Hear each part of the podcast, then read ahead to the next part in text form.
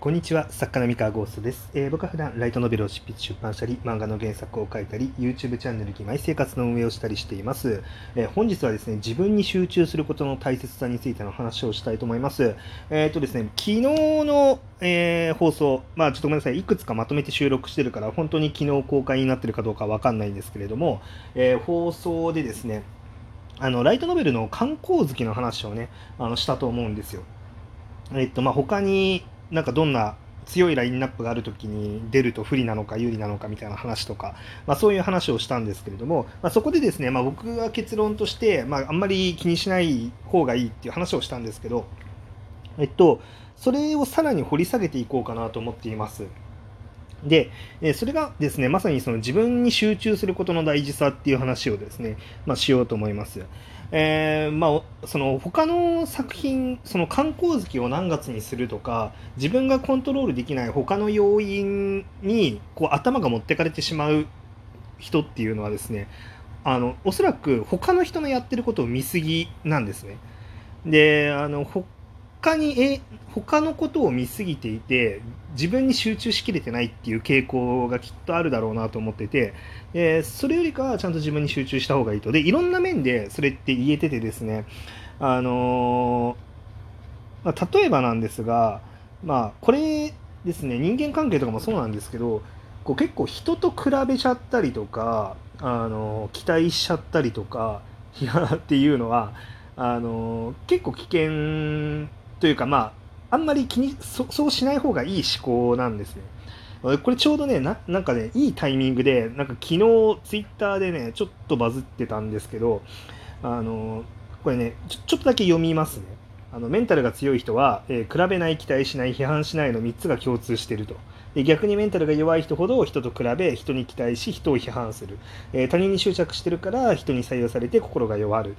っていう感じのあのツイートをしている人がいてですね。でこれ実際そうだなって僕も思っていてあの僕がですね結構その一時期まあもう何年も前なんですけれども心がこう不安定というかですねあの精神的にこう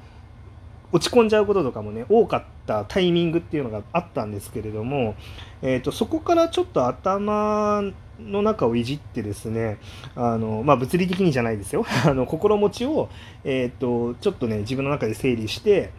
でこの3つを確かにねあのかなり強めに、えーと、こう意識したんですよ。でそしたらどんどんレベルアップしてったっていう風な、まあ、ことがありましてで特に、まあ、この3つの中でまあ、比べないと期待しないっていうのは特にめちゃめちゃすごいあの大事だし、まあ、批判しないもめっちゃ大事。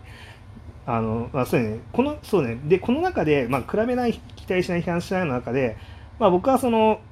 比べないっていうところにフォーカスしたのが、まあ、昨日の話ですね。うん、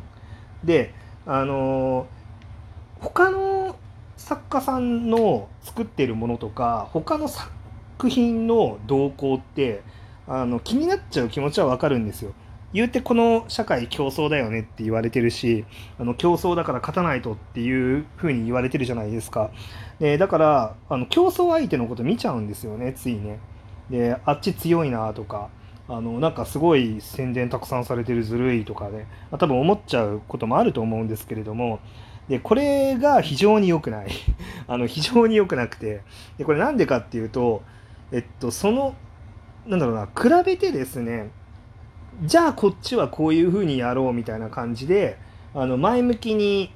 動けるんだったらいいんですよ。でしかもその自分のできる範囲のことをしっかり見つめ直してで自分が全力尽くしてじゃあこうすることによってもっとこうしようみたいなこととかって頭回ると思うんですけれどもあのちゃんと前向きに考えられればね。でこの人と比べるだけ比べて前向きに考えられないとですねあのただただその不満がたまったりとか不公平感を感じたりとかしてこう良くない影響が自分に来るんですよ。であのこれってすごくもったいなくてあのそうやって心が乱れたらパフォーマンスも落ちちゃって結局自分の作品もあの、ね、出力を出し切れなかったりとかあのするわけですね。でだしあとやっぱりですねあの作ってる作品の内容がどうだとか、えー、っとそうなんだろうなそのその作家さんの積み上げてきたものだったりとか持ってる人脈だったりとかその人の能力だったりとかいろんなことが影響してあの、ね、作品の外への見え方っていうのは変わってくるわけででここを比べ続けているとですね、まあ、永遠にそこは解消されないわけですよ。あの究極問題ですよ。じゃ例えば、えー、っと今「東京リベンジャーズ」っていう漫画が、ま、大人気なわけですけどじゃああれはあの少年マガジンっていう超一流の漫画雑誌であの連載してたからあのねあの超人気になった。まあその一面は絶対あるわけですよね。あの読者数が多いわけですから単純に超有名雑誌ってことは。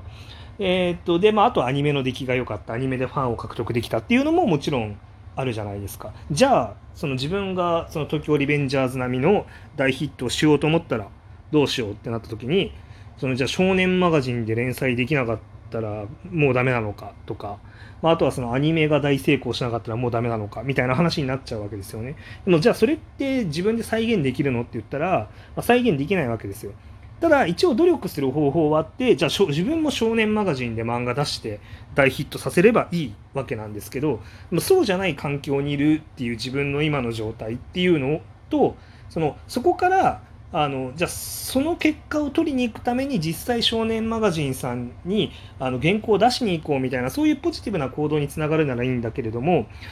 ただ不満だけが溜まってそこで動かないってなっちゃうと、まあ、意味がないんですよね。であのなんか有名な雑誌にだけこう注目が集まるなんて間違ってるみたいな方向にあの思考がいっちゃうとそこで成長は止まっちゃうしあの結局何もならないっていう、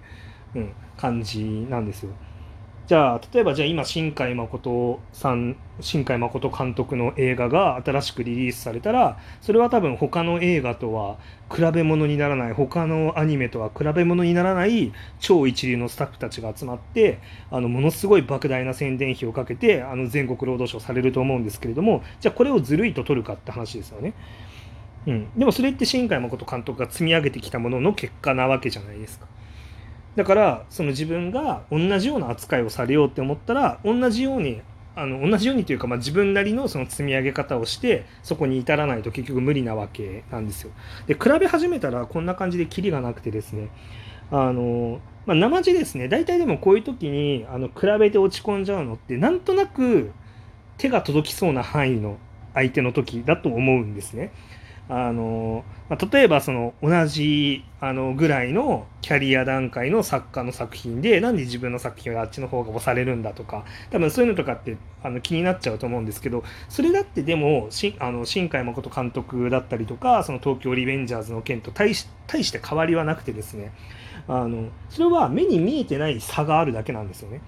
あの差というか持ってるものその時持ってるものだったり実は積み上げてきてたものの違いそれは目に見えにくいとか些細なレベルのものなだけであの要はそのそれが極端になったのが新海誠監督だったりとか、えー、っと東京リベンジャーズだったりとかなわけでだけどやっぱ些細だけど、まあ、やっぱりそこのそれに至ってるだけの理由っていうのはそれぞれに存在していて、でその違いの結果が出ているだけなんですよね。でこれをまあ比べ始めるとだからもうしょうがないんですよ。あのもう無限に比べられちゃうしでそれを気にしていたらもう何にもならないですよね。まあ、なのであのこれはですねあのぜひ比べるっていうのはこうやめた方がいいと。それよりかは自分が今やってることとか自分の作品をじゃあより良くするそして、えっと、より良い、えー、ように、えー、読者さんに届ける。でそれはどうすればいいのか。で自分の段階だったら何ができるのか。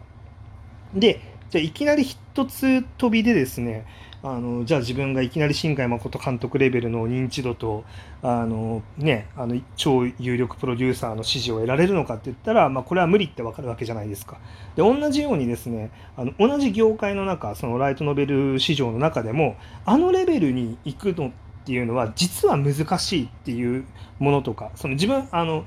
なんでいけるのかっていうのがその簡単そうに見えるけど実は難しいものっていうのはたくさんあって。でそれをしっかりちゃんと見て例えばそのあのこれ認めにくいかもしれないですけれども単純に中身のクオリティとか面白さみたいなのもやっぱあるわけですよ。あの人気作家になってる方ってやっぱり本当にめちゃめちゃ面白いものを書いてるしあの時代の見え方とか切り口の仕方とかもものすごく鋭いし、えー、やっぱり例えばそのじゃあ SNS でねちょっとバズってますとか人気になってますみたいな人とかもいると思うんですけどもじゃあ彼らの SNS の使い方っていうのはどうなのかとか